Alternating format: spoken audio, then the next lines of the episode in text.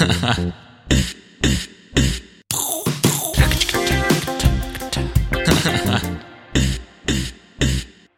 Ball ist Babsch. Der Ball ist Babsch, ne? Mein lieber Scholli. Einen wunderschönen guten Tag, meine Lieben. Warum ich gerade versucht habe, Sächsisch zu sprechen, ist, ähm, weil es heute um die Großmutter geht. Und meine eine Oma, die kommt aus oder ist aufgewachsen, nicht aufgewachsen, ist auch Blödsinn. Ich habe sie kennengelernt, als sie in Dresden gewohnt hat. Und ähm, die hat immer Sächsisch gesprochen und das verbinde ich sehr mit meiner Großmutter. Und ich fange heute wieder damit an, keine Frage zu stellen, sondern einen Satz anfangen. Und der ist, eine Großmutter ist. Eine Großmutter ist Semikolon Fürsorge. Keine Ahnung.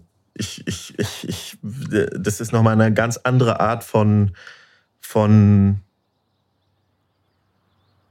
ja, ja, doch, doch Fürsorge. Es ist einfach, es ist diese, diese bedingungslose Liebe, die ich halt gerade von meiner, also von meiner Oma väterlicherseits zum Beispiel erfahre ich halt einfach immer, egal was ich mache, ich färbe mir die Haare blond, blau, renn bei minus drei Grad in kurzer Hose und Wanderschuhen rum. Ich sehe aus wie der größte Dulli. Meine Oma freut sich riesig, mich zu sehen. Sagt immer nur so, ah, du, du, du. ist halt total, die ist, das ist absolut bedingungslos. Die, die, ähm, ja, die, die, die, das ist Liebe. Ein Mensch.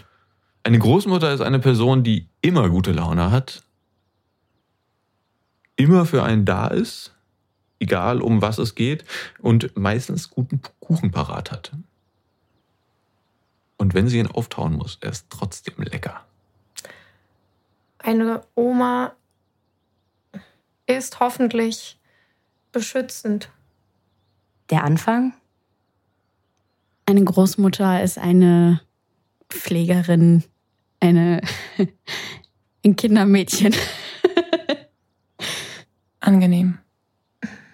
Meistens eine bisschen merkwürdige Person, die aber sehr viel darüber erklärt, wie deine Mutter ist oder dein Vater und warum du so erzogen wirst, wie du erzogen wirst. Und hat meistens gute Geschichten zu erzählen. Mmh. Fluchtperson? Also zu der kannst du eigentlich immer hingehen, wenn es Probleme gibt, die du jetzt vielleicht nicht unbedingt mit deinen Eltern besprechen willst. Dann, also bei mir, ich habe jetzt irgendwie bei meiner Oma ein paar Monate oder ein paar Wochen gelebt. Das ist eine ganz andere Beziehung, mit der du so eingehst, weil du kannst halt schon über alles reden. Und es ist irgendwie noch so eine Distanz vorhanden, dass du das Gefühl hast, du kannst ja über alles reden. So. Und da kommt auch relativ wenig so Urteil oder sowas oder Vorsicht. Ich glaube, diese Vorsicht, die geht, glaube ich, bei Großmüttern so ein bisschen weg. Also die erzählen dir einfach ein paar Weisheiten, sagen die so, ja, ja, so läuft das alles, du kannst alles erzählen und die sind froh, dass du Zeit mit denen verbringst und dann passt es auch schon.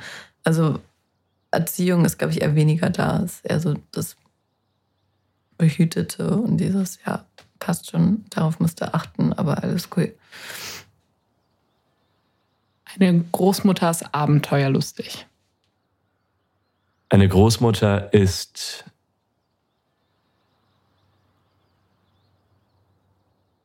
mh, mm, eigentlich immer für einen da, wenn die Mutter gerade nicht da ist. Und ja. Eine Großmutter ist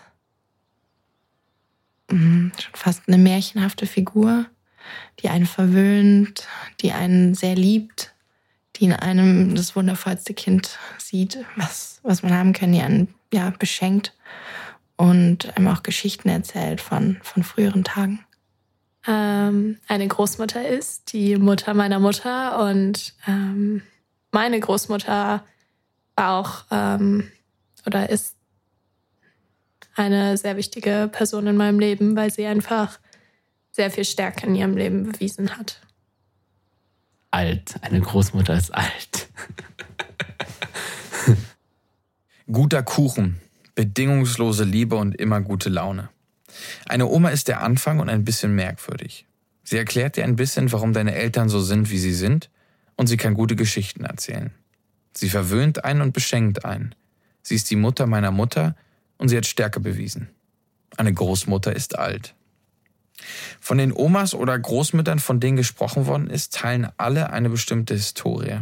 Ich kann jetzt gar nicht so genau sagen, wie viele Ost- und West-Omas hier am Start sind, aber zumindest, und das ist, glaube ich, ein unglaublich wichtiger Punkt, kommen sie alle aus einer Kriegs- oder Nachkriegsgeneration.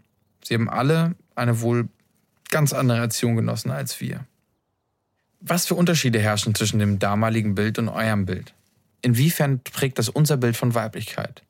Und wie viel haben wir noch von diesem damaligen Bild, von der Prägung der Zeit und der Veränderung und der Erfahrung in uns? Was denkt ihr? Habt ihr davon, habt ihr dazu irgendwelche Gedanken? Wenn ja, teilt sie gerne mit euren Mitmenschen, eurer Familie oder auch gerne mit mir. Und das könnt ihr tun auf meinem Instagram-Kanal bei Perdu. Und ähm, genau, ich wünsche euch was. Habt einen schönen Tag und bis denn.